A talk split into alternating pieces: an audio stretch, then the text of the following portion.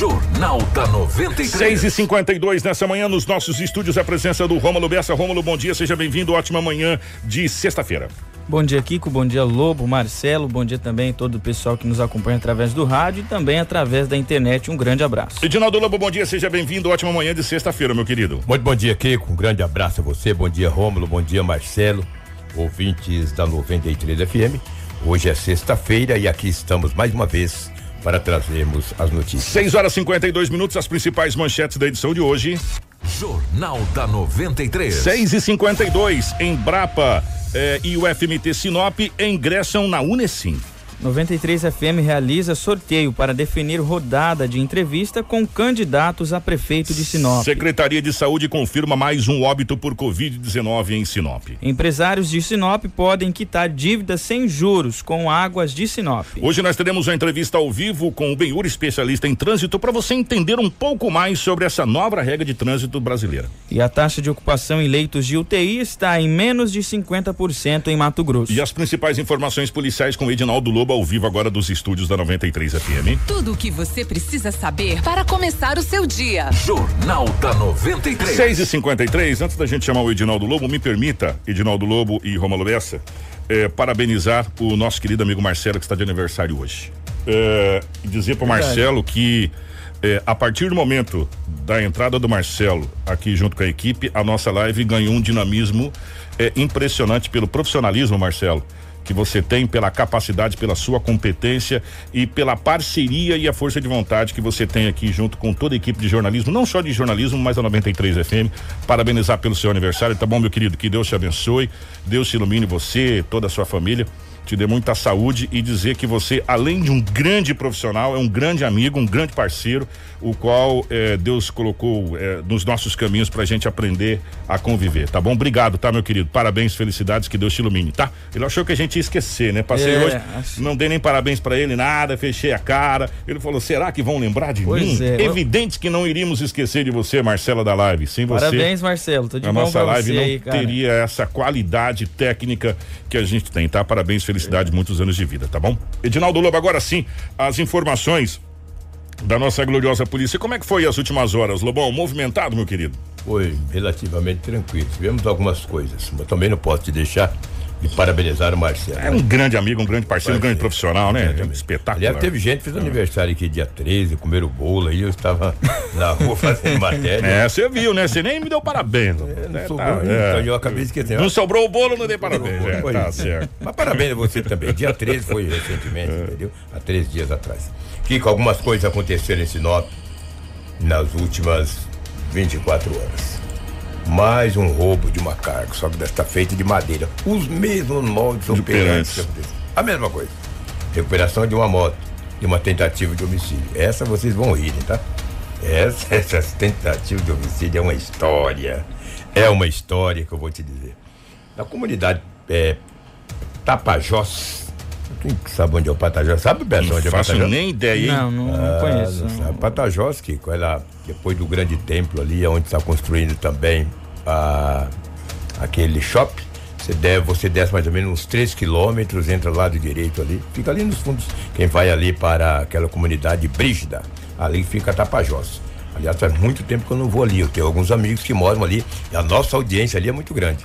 Ali chama-se Comunidade Tapajós. Rapaz, eu não sabia É, mesmo, hein? ali próximo Residencial Brasília. Primeiro tem o Resi- Residencial Brasília, um pouco mais para frente é o Tapajós. É, ontem tinha uns homens fazendo, construindo uma casa, uma, numa, estava numa construção. De repente, um dos operários avistou uma moto dentro do mato. Ligaram para a polícia. A polícia foi ver a veracidade do fato. Chegou lá e encontrou uma moto, uma Titan, ano 2009, cor cinza. Deu uma olhada e se é 1730. E encaminhou esta moto para um guincho especializado aqui da cidade de Sinop. Chamou um guincho e encaminhou esta moto. Eh, ela foi removida para um guincho aqui da cidade de Sinop. Não se sabe se é produto de furto, se alguém deixou ela lá, mas já fazia alguns dias que ela se encontrava ali. Agora foi puxado nos anais. Não tem nenhum registro desta moto. Mas a partir de agora, através do chassi, da placa, a polícia chegará até o dono desta moto. Se chegar até o dono, tem pelo menos titular, porque às vezes você tem um carro, você acaba vendendo, e não foi feita a transferência não, foi, tal, é, não estou dizendo que é esse caso, não, é. mas acontece muito. Aí o cara chega no Kiko. Kiko disse, não, mas eu já vendi isso há muito tempo. Eu vendi aí, pro Lobo. É, aí vai no Lobo, o Lobo falou, eu passei pro Bessa. É, até chegar. Né? Até chegar. É um, como diz você, é o fio do novelo. É, puxa Mas a polícia vai encontrar. Esta moça foi removida e está num pátio de um bicho aqui da cidade de Sinop. Um homem de 56 anos de idade é motorista de uma carreta. Ontem ele carregou, não ontem, ontem foi quinta. Ontem foi quinta. É, quarta-feira ele carregou na cidade de Nova Monte Verde. Carregou de madeira. Saiu de Nova Monte Verde bem cedinho. Era por volta das 10 da manhã, ele já estava em Alta Floresta. Eu não sei a distância de Nova Monte Verde para Alta Floresta. Mas 10 horas ele estava lá. Tinha uma ponte bem estreita. Ele reduziu a velocidade da carreta. E é natural reduzir, né? Tá com a carreta carregada de madeira, velho. Aí tem uma ponte de madeira, você vai reduzir, vai passar bem devagarzinho na ponte. Quando ele reduziu, que lá adentrou a ponte, um homem pulou no estribo do caminhão e já com um revólver pediu para que o motorista parasse. Ele parou, estava muito devagar. E já que jeito não para, né? É, que jeito que não para. É. Já colocou uma camisa na cabeça do motorista de 56 anos de idade. Dois homens, um estava. Ia logo atrás em um carro, que ele não conseguiu identificar que carro que era colocaram ele no banco de trás do caminhão e vieram destino a Sinop. Ele com a cabeça amarrada. Ele só se lembra que, que essa carreta entrou na MT 220, porque ele conhece a região. Quando chegou, a carreta fez um contorno, que vinha vindo da BR, né? Então o motorista ele sabe que a carreta está. Que ele vai entrar na. Tá, exatamente. E entrou ali na MT 220. E andou aproximadamente 10 quilômetros caminhão, o motorista que estava conduzindo o caminhão parou, desceu ele e entrou no mato. Ele falou: Meu Deus, vão me matar. Porque, pô, o cara já fez. Olha a distância. É, de, de, a primeira coisa que você pensa, é, né? De alta floresta aqui. Rapaz. Aí chegou, entrou ali, parou o caminhão, entrou com ele no mato. Ele falou: Tá, agora sim. Começou a rezar, tudo quanto é santo. Ficou lá aqui mais ou menos umas três horas, na mira de um revólver com outro rapaz. O cara falou: Olha, nós não vamos te fazer nada, não vamos te bater não vamos fazer absolutamente nada, nós só queremos mesmo o caminhão. E daí aquele homem ficou no mato ali, ficou amarrado. Horas, de, horas depois, o homem falou: Olha, o senhor só sai aqui do mato de, daqui tantas horas. Mas ele não ficou, tanto o cara pediu, não. O cara saiu, ele vazou, pediu socorro. A polícia passa a investigar para tentar recuperar esta carreta de madeira que foi carregada na cidade de Nova Monte Verde no estado de Mato Grosso, a cidade próxima à Alta Floresta. Ontem, às 10 horas da manhã, esse caminhão foi roubado. O motorista foi feito de refém, ficou no mato amarrado. E agora a polícia. Ele só sabe que entrou no MT 220, que ele conhece. E a polícia vai investigar para tentar recuperar. Agora, o que chama. A carga da madeira e também o É, o que chama atenção são os moldes operantes que aconteceu. Primeiro, naquela carga onde o rapaz dobrou a mangueira, Sim. possivelmente travou os freios da carreta, o rapaz parou, falou: aconteceu alguma coisa, parou e, e, e foi assaltado. É. Aí encontrou o cavalinho, mas não encontrou a carreta. Especificamente, a, a, a carga foi embora. A carga, exatamente. É, carga de, de, milho. De milho. E dessa vez foi uma carga de madeira. Não foi exatamente igual, até porque o Lobo falou que pulou no estribo já armado, é. já rendeu o motorista, não, não teve jeito. Exato. Né? Mas é, agora a polícia passa a investigar. Agora, que estranho, hein? Nós estamos com uma quadrilha de roubo de carga aqui agora na região? É, exatamente, mas a polícia tem que desvendar. É, oi. Não tenho dúvidas que os delegados, as polícias no contexto já geral, estão trabalhando estão nisso. Estão trabalhando para tentar prender. Daquela, daquele primeiro roubo foi uma carga de milho, que foi aqui próximo ao Camping Clube, um homem de 24 anos foi preso somente com um cavalinho ali próximo à Primavera do Leste, entendeu? Aquela região ali. E ele disse, ó, oh, eu só ganhei uns trocos para trazer essa, essa, essa carreta aí, essa cabine de entendeu? O cavalinho, né? Mas agora, o de ontem, ninguém foi preso. Que coisa, né? Lamentável. Vários acidentes em Sinop, falar em acidentes, bom dia para o Benhor, que acabou de chegar aqui no estúdio.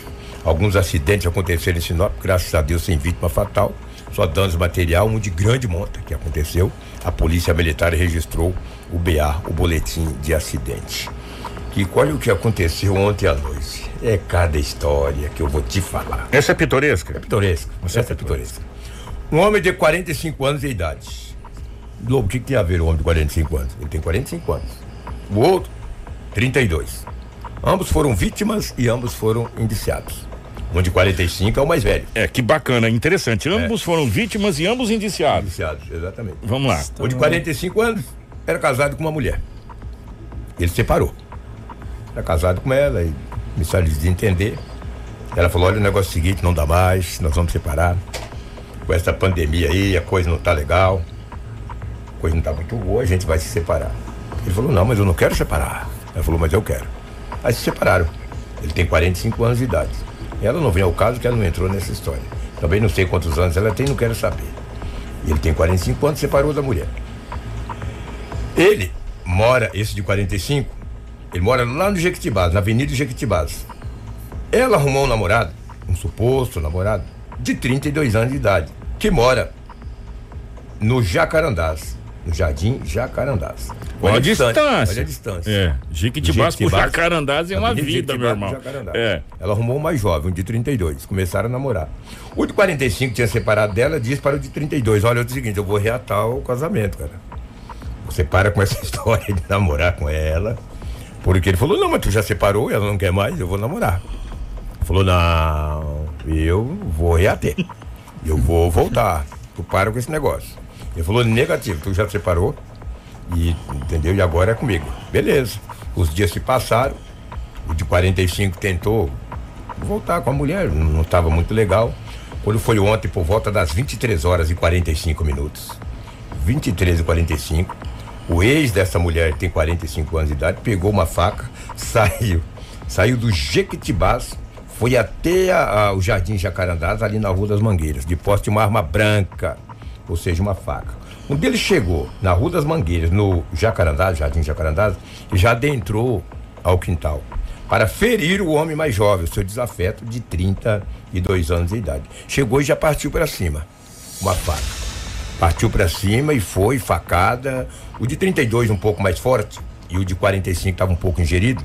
Tem que estar, né, para você sair de Jequitibás. Com a E- faca, com a Jacarandás, meu irmão. Cruzou a cidade Que inteira. isso? Ele segurou na faca, segurou no punho dele. Segurou no punho e já foi ferido, porque a faca, meu amigo, ela fura mesmo. Ela fura de lado, de bando, na ponta. Ele foi ferido. Tomou a faca ambos foram esfaqueados, cara. O de 45. Com a mesma faca? Com a mesma faca. Tem que indiciar a faca também. O de 45 furou de 32, 32 tomou a faca e furou o outro. A polícia foi acionada. Chegando lá, o de 32 estava bem furadinho, tá? Um de, é, bem furadinho, mas todo repicado de faca. Não foi aquelas facadas para adentrar aí um palmo, dois palmos, não, mas bem furado. No braço, na perna. Ficaram todos picotados de faca. A PM condu... a PM fez todo o plástico, chamou os bombeiros. Os dois foram medicados, foram posteriormente liberados, porque não foram ferimentos muito, gra muito né? graves, né? Foram, mas uma perfuração que na coxa, um deles estava maquitolando lá, porque quando você fura na perna, meu amigo, esfria o sangue, meu Deus do céu. Ambos foram conduzidos para a delegacia após serem medicados. Foram ouvidos. Interessante que eu cheguei na delegacia às seis horas, estavam sentados ouvindo, sendo ouvido pelo escrivão e o outro de lado, cara. Eu vi aquela pataquada lá, o cara todo sujo de sangue na coxa, na perna, no short.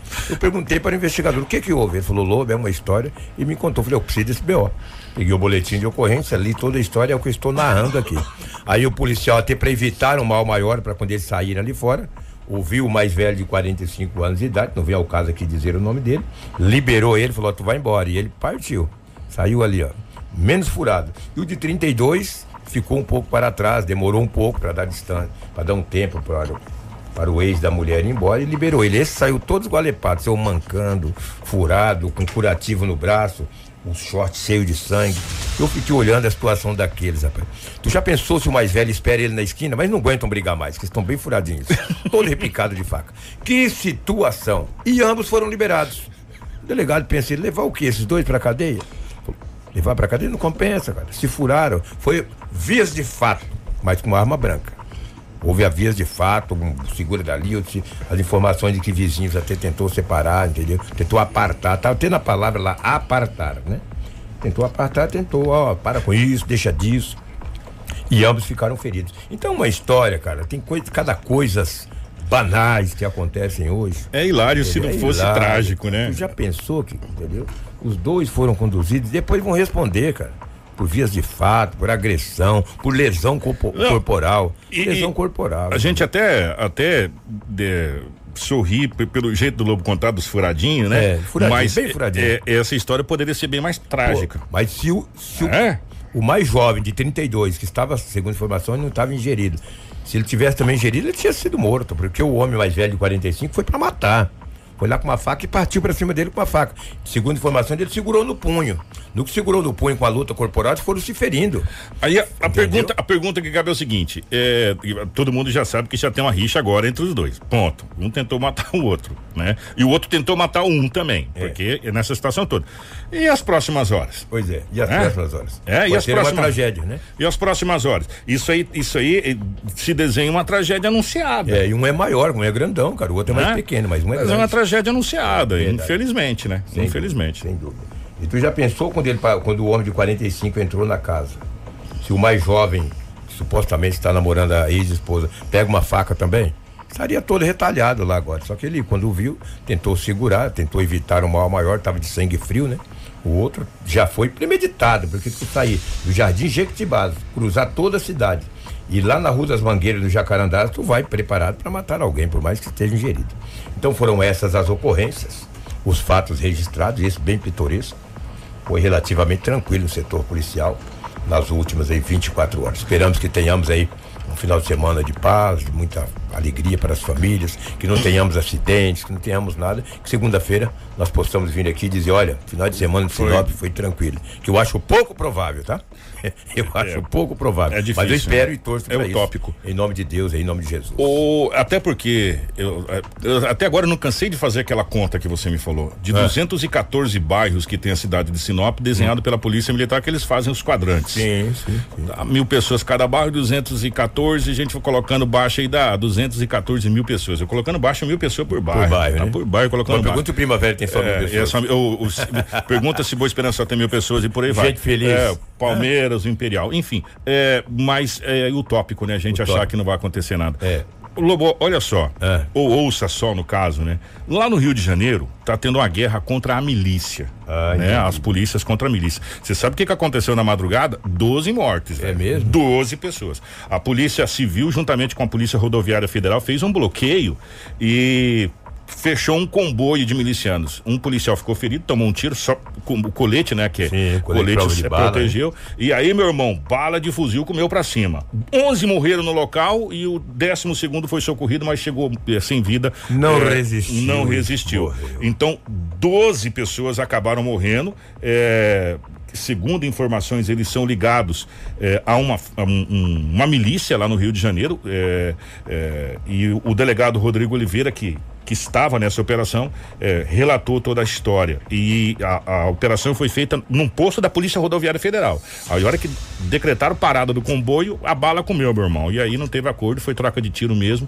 E aí você sabe, né? Quem, quem atira também recebe tiro, né? Ah, se atirar na polícia é terrível, porque a polícia é preparada, né? Doze pessoas, doze suspeitos ou doze é, pessoas acabaram morrendo. É o CORE, que é a Coordenadoria de Recursos Especiais, que está nessa operação a partir de agora, é, juntamente com as outras forças policiais na questão da milícia. Então, esse foi o saldo. O clima ficou muito tenso ali na, na, na no Rio de Janeiro ali. Imagina devido esses 12. Morrer, do, morrer 12 pessoas. Agora, você sabe uma coisa que a gente estava cobrando aqui desde quando galinha. Será que galinha já teve dente algum dia na vida? Acho que nunca teve, né? Guaraná teve rolha. Sim. Que Guaraná teve rolha e parece que o governo do estado do Mato Grosso está realizando. É, que Finalmente Finalmente, o governo do estado do Mato Grosso, juntamente com a Secretaria de Segurança Pública, está comprando rádios codificados e digitais para as forças policiais, que é o que a gente falava aqui. Porque todo mundo que tem um walkie-talkie hoje, todo, qualquer um que tem um walkie-talkie hoje, consegue acessar o, o rádio da polícia. Da polícia é. Qualquer um que tem. Se você for aí em qualquer lugar comprar um walkie-talkie e você vai com calma, você acha a frequência da polícia. Ou seja, é, no TAC, no termo da justa conduta, foi é, assinado pelo, pelo governo do estado do Mato Grosso, Mauro Mendes, juntamente com a Secretaria de Segurança Pública, e uh, o governador, é, juntamente com a secretaria, comprou rádio comunicação digital aonde não tem como você pegar a frequência da polícia. Ou seja, a polícia vai conversar de um lado para o outro, é, codificado, né? Que você não consegue quebrar essa codificação. Que e, é, e, e, o que a gente vem falando há tempos. Essa reunião aí? Nessa Isso, reunião nós temos aí. até uma sonora do secretário, né, o Alexandre Bustamante. Que está aqui Que aí, é, deixa, deixa, deixa eu pegar aqui. É, deixa, trazer, pegar, né? pegar ela aqui, Rômulo, até para quebrar o script. Eu, eu, eu, eu sou sincero que eu não tinha lido o script, não sabia que você estava aqui com, com, com o Alexandre Brustamante. Que e a fala. princípio, o Kiko Ah. Lobo, é, essa, é, essa, esse investimento é na região metropolitana de Cuiabá, né? Várias cidades ali da região. E a ideia aí, segundo o governo de Mato Grosso, é, É que estender. todo o estado tem então esse investimento. Esse investimento, nesse primeiro montante, foi na casa de 10 milhões de reais de um TAC, de um termo de ajuste de conduta que foi assinado pelo governo do estado. É, e vai fazer com que toda a corporação, principalmente da região metropolitana, porque, gente, a gente entende, começa-se pela região metropolitana e depois vai se, se espalhando para as cidades. Né? Tanto é que a o primeiro contato foi feito entre o gabinete do, do governador com a cidade de Rondonópolis, por essa frequência digital. E o, e o- o secretário Alexandre Bustamante estava na reunião e a gente vai ouvir agora de uma coisa que a gente está cobrando há tempos aqui, que é essa questão dos rádios codificados das forças de segurança. Bom dia a todos. O sistema de radiocomunicação digitalizado, criptografado e troncalizado que nós estamos lançando hoje no Estado é uma reivindicação antiga da área de segurança, aonde nós estamos dando um salto, como da telefonia fixa para telefonia celular. O avanço é tão grande que os rádios de comunicação, eles já referenciam os policiais de solo e a gente consegue agora, além das viaturas, a gente consegue, cada policial que tiver com rádio, localizar onde é que ele está no Estado. Isso ajuda, inclusive, na prestação de serviço, isso ajuda no controle de trabalho, além da comunicação limpa digital que pode trafegar dados e imagens. Então, para nós é muito importante esse sistema funcionando a partir de agora. É nisso 15 cidades da Baixada Cuiabana, né? A gente consegue falar limpo até de Campo Verde, a Corizal, Chapada, Poconé, todas as cidades de Santo Antônio, eh, Nobres. A gente consegue falar limpo, Rosário Oeste. Jangada, a gente consegue falar bem essas cidades. E agora até fevereiro do ano que vem, toda a faixa de fronteira, de Comodoro a Cáceres. Ou seja, nós vamos conseguir falar de Comodoro a Cuiabá limpo. Algumas cidades do interior já têm um sistema funcionando, não nessa envergadura que foi lançada aqui na Baixada Cuiabá. Mas Rondonópolis já está funcionando. Em Juína também a gente começa a instalar os rádios a partir de ano que vem. Ou seja, o Estado vai sair de uma situação analógica para uma situação digital. É muito importante para a segurança. Compartimenta as operações, ah, o sistema de rádio funciona onde o celular não funciona. A gente consegue programar as operações com mais eficiência e eficácia. Garante eh, segurança na comunicação e na trafegabilidade de dados. É muito importante para nós isso.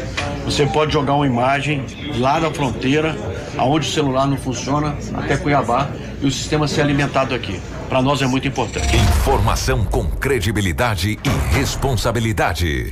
Jornal da 93. 7 horas 14 minutos, 7 14 A gente vinha cobrando aqui, o o Edinaldo Lobo, mais do que nunca, sabe, desde quando a gente começou a fazer o Jornal da 93, há três anos e pouco atrás, né? Que é inadmissível a Força de Segurança Pública do Estado do Mato Grosso estar na frequência analógica com toda a tecnologia digital que nós temos. Né? Onde qualquer criança que comprar um walkie-talkie, em qualquer lugar que ele comprar esse walkie-talkie, ele consegue pegar essa frequência da polícia né? E aí, inclusive até de operações do, do, do próprio Copom que, que aciona a- a- as unidades da, de, de- de- da rua, é, ou qualquer pessoa, ou a polícia tá vindo aqui, os caras acabou de passar no rádio. Agora acabou, meu irmão. Com essa situação do digital não tem como. É codificado, você não quebra essa codificação, né? Então, E outro detalhe, ele, eh, o próprio secretário falou que a possibilidade de envio e recebimento de imagens. de também. imagens, né? Muito Quer dizer, bacana. é um sistema muito, muito amplo, aonde as forças policiais começam a operar com a coisa que a gente vem cobrando há muito tempo, tecnologia. Né? Ela está aí para ser usada, a tecnologia. E, e com essa tecnologia, por exemplo, o- o- vamos dar um exemplo. Como disse o secretário, aconteceu, sei lá, alguma coisa aqui em Sinop, onde uma câmera de segurança captou a imagem de um suspeito. A informação é que esse suspeito seguiu o sentido Cuiabá. Daqui eles geram essas imagens, tudo via digital. As pessoas já têm a imagem da- do que está acontecendo. Quer dizer, fica muito mais fácil para as Mais forças. ágil, né? Mais ágil, mais rápido para as forças policiais trabalhar.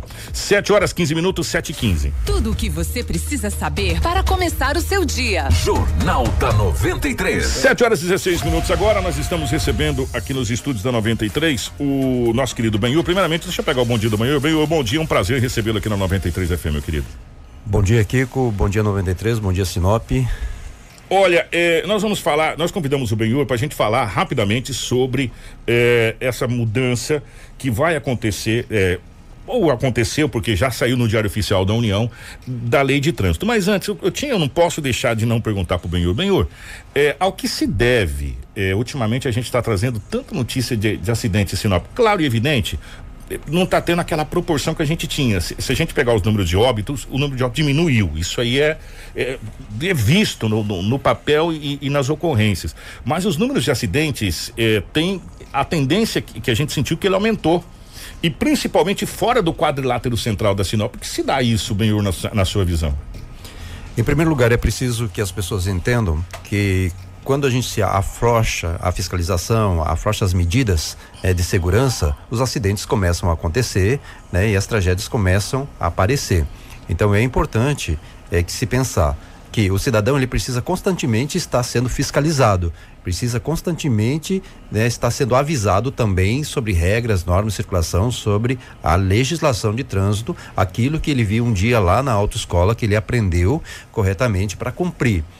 O que está sendo feito agora nesse momento são com essas novas mudanças, as alterações, é que o governo está pensando que com isso ele consegue melhorar as condições financeiras do próprio cidadão. Mas tem que se tomar muito cuidado, porque muitos especialistas hoje eles pensam, toda vez que eu facilitar qualquer coisa para o cidadão, eu vou estar favorecendo um aumento do número de acidentes e também a questão das mortes que nós estamos tendo no país.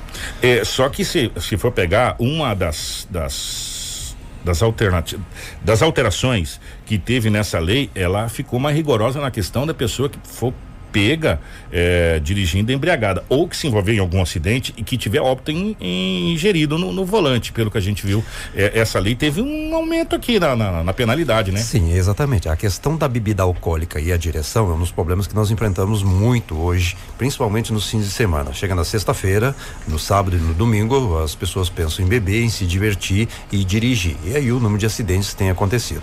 A fiscalização está na rua. A Guarda Civil está presente quando se tem um acidente, a Guarda Civil sempre faz o teste do etilômetro. Se for comprovado até 0,33, é uma multa administrativa.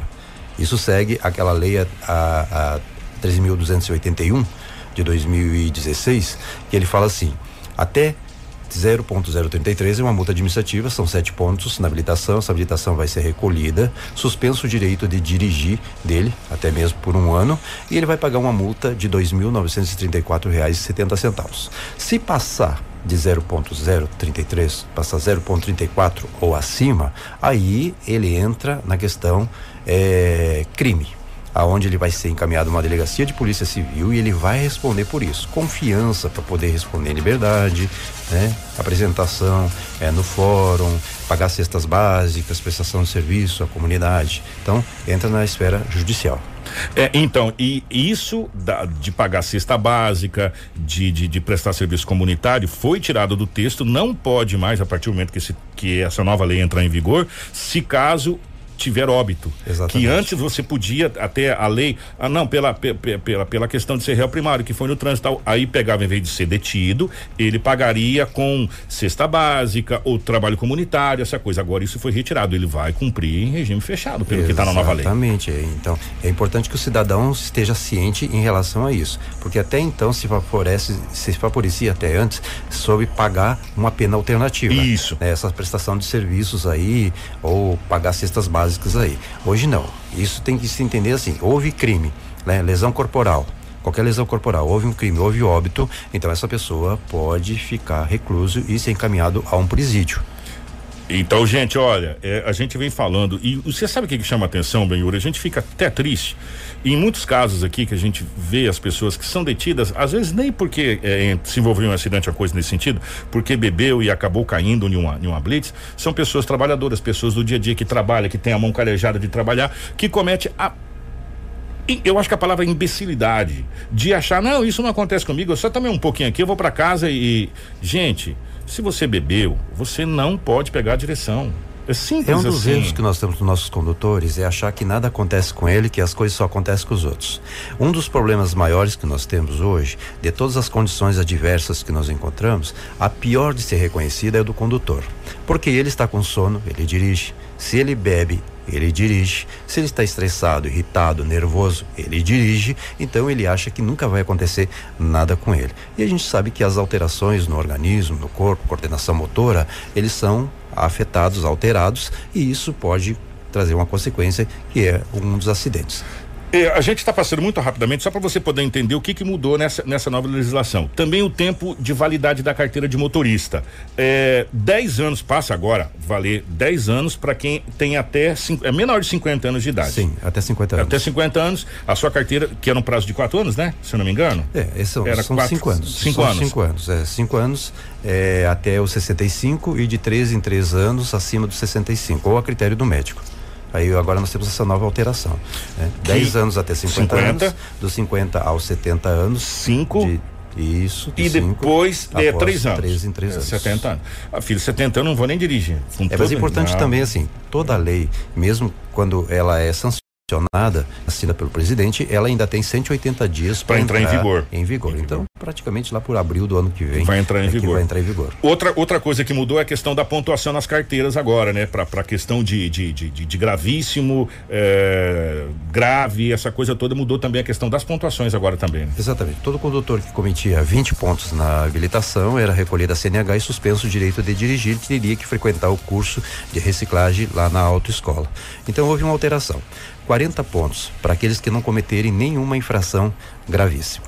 Se ele cometer uma infração gravíssima durante um ano, aí ele cai para 30 pontos. Se ele cometer duas infrações ou mais, aí ele vai ficar com 20, 20 pontos. pontos, que é o que Uma tá. coisa que também teve uma alteração no código é motoristas profissionais da categoria C, D e E. São os profissionais. Para eles não serem prejudicados. Quando eles atingiam 20 pontos, a carteira era recolhida, eles tinham que ficar uma semana, duas semanas ou quase um mês sem trabalhar, sem a habilitação. Quando eles cometiam 14 pontos na habilitação, então eles poderiam frequentar um curso de reciclagem lá na autoescola e o Detran, ele iria retirar essas pontuações praticamente deles e eles ficariam isentos, cumprindo com o curso de reciclagem. Hoje, então, ficou praticamente 40 pontos para eles, né? Porque é a questão do trabalho deles no dia a dia deles aí na categoria C, D e E. Houve também é, a questão do, do veto, né, a respeito daquela situação do exame, né, é, médico que hoje já não, não precisa mais de uma pessoa ser é, especialista em tráfego. Foi isso o, o que consta aqui na legislação, o veto, né, do, do presidente e onde essa pessoa que vai fazer esse exame, então não tem a necessidade de passar por um especialista, é isso? É, a questão dessas alterações é para beneficiar mais os condutores, o cidadão em relação à questão financeira. né? Então tem muitas propostas ainda que estão tramitando ainda pelo Senado, ainda que estão em análise, em avaliação para serem realmente aprovadas. Algumas coisas que o presidente quis também não foi mudado. É, né? que era a questão da cadeirinha que ele queria tirar e, e- e- foi mantido. Isso, isso os especialistas já comprovaram que isso aí surte um efeito grande num acidente que muitas crianças já foram salvas devido ao equipamento de retenção que é a cadeirinha. E essa questão das restrições para motos que foram vetadas, qual foi essa restrição, Benhor? Tá, então assim, é, nós temos um problema sério hoje com os acidentes com motocicletas. Motocicleta hoje é um dos problemas sérios que nós temos porque é um veículo rápido, ágil, ele é estreito, ele se mete em qualquer ponto. E hoje em Sinop aqui deixa a desejar muito porque nós vimos motociclistas ultrapassando pela direita, pela esquerda, no meio dos corredores. Então o que que a lei propõe? Se o trânsito hoje está devagar, está lento ou parado, o motociclista pode até circular pelo corredor. Porque até antes, anteriormente, todo motociclista que transitava pelo corredor ou em movimento, ele sofre uma infração grave, ele vai perder cinco pontos na habilitação, vai pagar uma multa de 195 reais e 23 centavos, porque nós consideramos na fiscalização que ele não está mantendo a distância lateral e frontal ao circular com o seu veículo. O, o corredor que o Benhor fala é aquele, é um meio, tipo, tem um carro na avenida, nos dois lados, e fica aquela faixa no meio onde você consegue passar. Chama-se de corredor. Corredor. E o problema sério que nós temos é os pontos cegos do carro hoje. Porque, por mais que tenha um espelho retrovisor, mas às vezes um metro eh, ali do veículo ele já não consegue enxergar. E às vezes ele quer mudar de direção da faixa. Ele está no lado direito, ele quer mudar para a pista do lado esquerdo, porque ele vai convergir, vai virar lá na frente lá. E ele não vê esse motociclista. Ou mesmo abrir uma porta, ou um passageiro descer, como acontece nas avenidas e em grandes aglomerações, e não vê um motociclista circulando ali.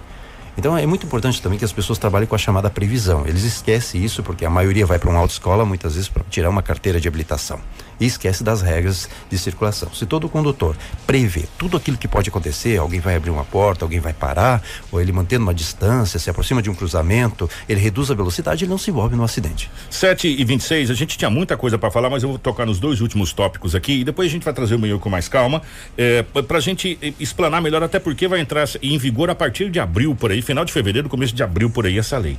O primeiro é o cadastro, o cadastro positivo tem, tem o cadastro negativo que é os pontos na carteira. Você vai fazendo infração, você vai perdendo os pontos na carteira até você perder a carteira, ter que voltar para fazer escolinha e tal. E tem o, também os pontos positivos, são aqueles condutores que não cometem inflação e eles vão ganhando pontos positivos na sua carteira. Isso melhora, inclusive, até para você fazer negociação para seguro de veículo, essa coisa toda. Mais ou menos isso, esse seguro. Exatamente, né? essas são as propostas do governo. Há muitos anos atrás nós já tivemos eh, uma proposta na habilitação que todo condutor que não cometesse nenhuma infração, que era um bom condutor, ele iria receber na sua, sua CNH quando ele renovasse uma faixa dourada ali. Nunca foi para frente praticamente, né, essa proposta e ficou por isso mesmo. Porque aí o policial, ao verificar que ele tem uma faixa dourada atravessada na carteira, ele sabe que ele é um bom condutor, que ele não cometeu nenhuma infração durante aqueles 12 meses, né? Então, a proposta do governo é fazer esse cadastro, é fazer essa verificação do condutor, se ele não sofre infrações, para que ele tenha é, desconto no IPVA, nas multas. Nós Nessa... temos duas perguntas aqui, Benhur, se até o senhor puder mencionar sobre elas, a, a o Joel ele pergunta né, se o, o exame toxo, toxicológico, toxicológico continua ainda. E também a Elizabeth ela pergunta a respeito do PCD se continua igual antes. É, ele, ele continua assim, tá? Ele, inclusive, tem proposta para que se fosse aplicado até nos condutores de categoria B, né? Amador, mas não, isso aí é só, somente propostas que se tem. Mas todo motorista na categoria C, categoria D, categoria E, sim, essa proposta ela continua e ele vai ter que fazer, além do exame de vista, o psicotécnico e ainda o exame toxicológico. E o PCD, continua as regras normais ainda? Continua. É, para a gente fechar, é, eu acho que talvez a, a melhor proposta que foi colocada nessa situação toda foi o projeto prevê a criação de escolas públicas de trânsito, aonde crianças, adolescentes terão aulas teóricas, práticas sobre legislação, sinalização e comportamento no trânsito. A gente vem falando, e o Benhur é mais, mais prova do que isso, há muito tempo que teria que estar na grade curricular do MEC a educação do trânsito, porque é do jovem, da criança que a gente faz um condutor educado é, no dia a dia. Esse talvez tenha sido o maior o tema ponto. trânsito hoje ele é tratado como transversalidade. Então, dentro das escolas hoje, o professor pode trabalhar a questão do trânsito dentro das disciplinas dele. Do português, por exemplo, ele poderia contar uma história relacionada à questão do trânsito, em vez de falar do chapeuzinho vermelho e o lobo mau. Né? Ele poderia falar sobre Joãozinho e Mariazinho que se perderam na estrada e o policial achou eles e levou ele de volta. Então poderia ser usado essas temáticas em relação à questão isso aí. E a questão das escolas públicas, das escolas de trânsito é muito importante. Os projetos são importantes para se trabalhar. A Guarda Civil, por exemplo, tem o agente mirim escolar. Não podemos dar continuidade esse ano por causa da pandemia. Ah, esse ano foi um ano atípico para tudo, né? Praticamente parou tudo, né? Todos os projetos, Bombeiro do Futuro, né? É a Polícia Militar com Luz do Amanhã e assim por diante. O FETRAN, que é o Festival Estudantil Temático de Trânsito da Polícia Rodoviária Federal, tudo foi prejudicado praticamente. Ô bem, obrigado pela presença, meu querido. 7h30, a gente gostaria de conversar mais a respeito do trânsito, mas infelizmente o nosso tempo está bem compactado, mas a gente volta a conversar a respeito dessas Com mudanças. Estamos à disposição, é só me ligar, é procurar a Secretaria de Trânsito, o secretário Herma, todos nós estamos lá pronto para atendê-los. 7 horas 30 minutos, estamos por um pequeno intervalo. Na volta você vai ter aqui eh, como foi a reunião de ontem com a assessoria dos candidatos para as rodadas de entrevistas que vão começar aqui na nossa 93 FM com os candidatos a prefeito. Fica aí, não sai daí não. Informação com credibilidade e responsabilidade. Jornal da 93. 7 horas 38 minutos, estamos de volta com o nosso Jornal da 93. Hoje é sexta-feira, dia 16 de outubro. Gente, a direção da 93 FM, através do nosso departamento de jornalismo, departamento jurídico, convidou representantes de todas as coligações de candidatos à Prefeitura de Sinop eh, para as eleições municipais de 2020 para participarem de uma reunião onde foi debatido vários pontos em relação à rodada de entrevistas com os candidatos. O nosso jornalista Rômulo Bessa eh, traz as informações de como foi essa reunião que aconteceu ontem aqui nas dependências da Rádio 93 FM. E a Rádio 93 FM se prepara para a cobertura das eleições 2020. E o município de Sinop, de acordo com a Justiça Eleitoral, tem seis candidatos ao cargo de executivo municipal. E na tarde desta quinta-feira, a emissora reuniu todos os representantes dos candidatos em Sinop para definir as regras das entrevistas. Toda oportunidade de exposição melhora a, a, a, possibilidade de nós alcançarmos o eleitor, apresentarmos as propostas de trabalho do, do candidato. Então, é, a iniciativa para nós é extremamente importante e extremamente válida. E a forma como foi concebido a, a, a proposta é bastante interessante. É, ficamos muito satisfeitos com a maneira que foi conduzida a reunião é, a iniciativa da 93 FM é bastante importante, contribui muito com a democracia na nossa cidade, é onde ela abriu esse espaço para que a reunião fosse feita e debatida as regras do debate. Também participou da reunião o advogado Dr. Donizete Rupolo, que falou sobre esta iniciativa da emissora. É, a 93 FM ela teve essa iniciativa de fazer entrevistas com todos os candidatos a prefeitos de Sinop é, nessa data nós nos reunimos aqui na, na, sede da rádio com todos os representantes dos candidatos para fixar as regras das entrevistas. Então, cada entrevista terá, terá duração de 30 minutos e a data da entrevista foi definida por sorteio. Posteriormente, a rádio estará divulgando isso né, na sua programação e nós definimos então todas essas regras aí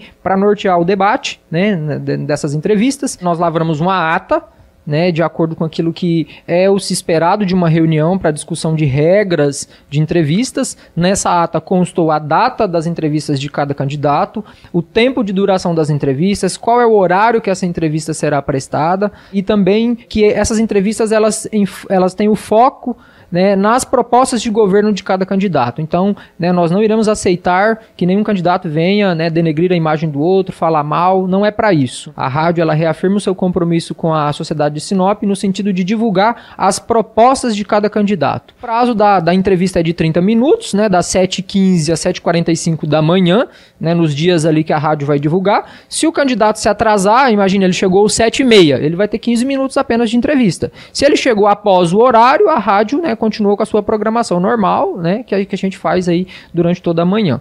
Né? Então, o candidato que não comparecer, ele vai perder o seu direito, né? o espaço que a 93 está oferecendo para ele, para ele poder divulgar suas propostas. A 93, desde o início, está é, tá trazendo as eleições de 2020, levar para a população o que os candidatos estão fazendo, quais são as propostas de governo, o que, que realmente vai trazer de benefício o futuro prefeito uh, de cidade de Sinop. E essa rodada de entrevistas, ela é de 30 minutos, aonde que cada candidato vai ter a oportunidade de estar mostrando o seu plano de governo, tirando as dúvidas e mostrar para a população o que ele vai fazer para melhorar a nossa cidade. E você precisa saber para começar o seu dia. Jornal da 93. 7 horas 42 minutos 742, pois bem, ficou definido da seguinte forma a nossa rodada de entrevista por sorteio realizado ontem, na presença eh, dos representantes dos partidos que aqui estavam e dos seus respectivos candidatos.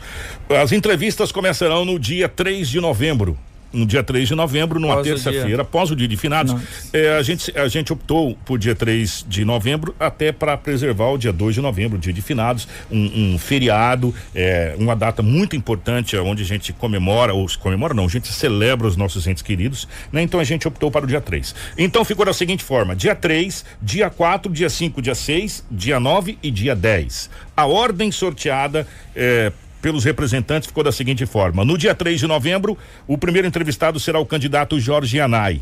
No dia 4 de novembro, será o candidato Roberto Dorner. No dia 5 de novembro, será o candidato delegado Dr. Sérgio. No dia 6 de novembro, será o candidato professor Roberto Arruda. No dia 9 de novembro, será Marcelo Staquim.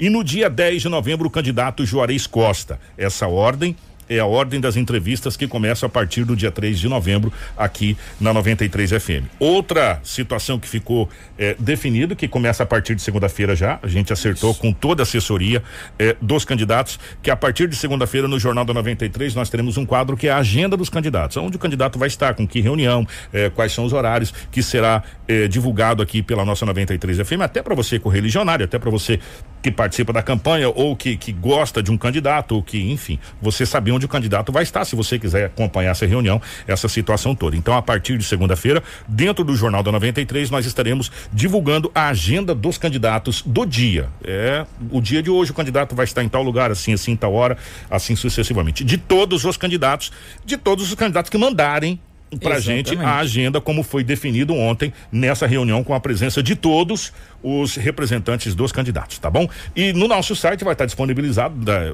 no, a partir do dia de hoje a sequência das entrevistas também dos candidatos, tá bom? 7 horas e 44 minutos. Informação com credibilidade e responsabilidade. Jornal da 93. 7h44, nós vamos agora ao balanço da Covid-19 em Sinop e em todo o estado do Mato Grosso e também no Brasil.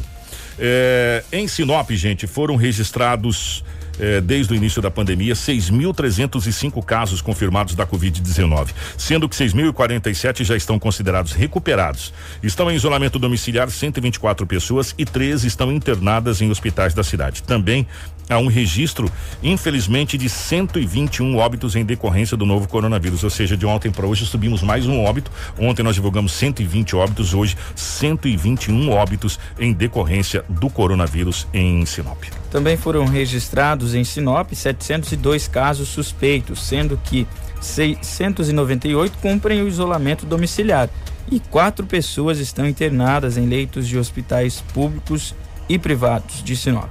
Dois óbitos estão sob investigação. É, casos confirmados, gente. É, em UTI privado, nenhum internado. É, enfermaria de hospital privado, duas pessoas internadas. Na UTI do hospital regional, cinco pessoas internadas. Na enfermaria do hospital regional, quatro pessoas internadas. E na enfermaria do hospital de campanha, duas pessoas internadas. Esses de casos confirmados. Agora, os, uh, os pacientes considerados suspeitos da, de terem a doença, eh, não há registro de internação em leitos de enfermaria do regional e nem registro de internação em leitos de UTI do regional. Né? Apenas um em enfermaria de hospital particular, uma em UTI particular também e duas pessoas internadas na enfermaria do hospital de campanha. Vamos agora a um balanço do estado do Mato Grosso nas últimas 24 horas. Uma das menores taxas de ocupação em leitos de UTI desde o início da pandemia foi registrada ao final da tarde de ontem pela Secretaria de Estado de Saúde em Mato Grosso, com 197 internações em UTIs públicas. Foi notificado que a quantidade de ocupação corresponde a 49,25% dos sorteios de, dos leitos disponíveis disponíveis. Isso, e Mato Grosso já confirmou 3.693 óbitos, infelizmente, em decorrência do coronavírus aqui no estado, e também foram registrados mais 691 casos de pessoas diagnosticadas com o vírus, chegando a um total de 134 mil 555 confirmações em todo o estado. Ainda consta no boletim que 115.259 estão recuperados da Covid-19 e 15 mil cumprem o isolamento domiciliar. A pandemia do novo coronavírus afetou diversos segmentos da sociedade civil organizada, fazendo com que pessoas, instituições trabalhem diariamente na reconstrução de rotinas em uma nova realidade. Isso, essa informação que a gente tem aí é, nós estaremos colocando também no site a respeito das vacinas, né? O que, como o governo se prepara também, né? O Ministério da Saúde e também a vigilância sanitária. Durante toda essa semana nós fizemos um especial para você é, a respeito das vacinas que já estão em discussão nas câmaras, juntamente com o Ministério da Saúde, para a disponibilização e a logística de como será distribuída em todo o país. E no nosso site você tem a íntegra de toda essa situação, de toda a logística. Nós vamos agora, Marcelo, para um panorama nacional. O Ministério da Saúde também divulgou ontem ontem às 18h30 é, o seu boletim. É, temos até agora casos confirmados no acumulado em todo o país, 5 milhões 169 mil 386 pessoas confirmadas com o coronavírus. Para um total de recuperados de 4 milhões 599 mil 446 pessoas. Em acompanhamento em todo o território nacional estão 417 mil 480 pessoas. Óbitos confirmados nas últimas 24 horas 713. 713 pessoas morreram nas últimas 24 horas em decorrência da Covid-19. Ao todo, no acumulado, nós temos 152.460 óbitos. 152.460 brasileiros perderam a vida em decorrência da Covid-19. É um número altíssimo da Covid-19. Gente, nós vamos embora. Para segunda-feira, já vamos fazer uma chamada para vocês. A gente vai trazer a matéria da Embrapa, que agora também está na, na, na, Unicim, e também a, a CDL começa, juntamente com Águas e Sinap, fazer a regularização da questão da, das contas de água. Mas a gente vai trazer na segunda-feira para você com calma essa matéria eh, e essas informações, tá bom? 7h49, Rômulo, grande abraço, meu querido. Um abraço, aqui, um abraço a toda a equipe, em especial Marcelo, parabéns para você, Marcelo. Muita saúde, muita paz, prosperidade para você. E parabéns aí também a toda o pessoal que veio, né, participar da nossa reunião ontem e a 93 FM estará fazendo toda a cobertura especial das eleições 2020. Um grande abraço nosso querido Marcelo de aniversário hoje. Parabéns, meu querido. Grande grande abraço para você. Como disse o Rômulo, saúde e paz. O resto a gente corre atrás. É, também parafraseando o Rômulo, Parabéns a todas as pessoas que estiveram ontem aqui das coligações e a 93 fazendo o seu papel da democracia. E como foi dito ontem, o espaço estará aberto para os candidatos para falar das suas propostas, do que eles pretendem para a cidade de Sinop, do que eles pretendem para o seu bairro, do que eles pretendem para a nossa cidade, caso venham ganhar as eleições para prefeito. 7 horas e 50 minutos. O nosso Jornal da 93 fica por aqui. Nós voltamos amanhã, se, amanhã não, segunda-feira. Amanhã é sábado. segunda-feira, se Deus. É, amanhã a gente descansa. Segunda-feira, se Deus quiser, a partir das 6 e 45 Tudo o que você precisa saber para começar o seu dia. Jornal da 93.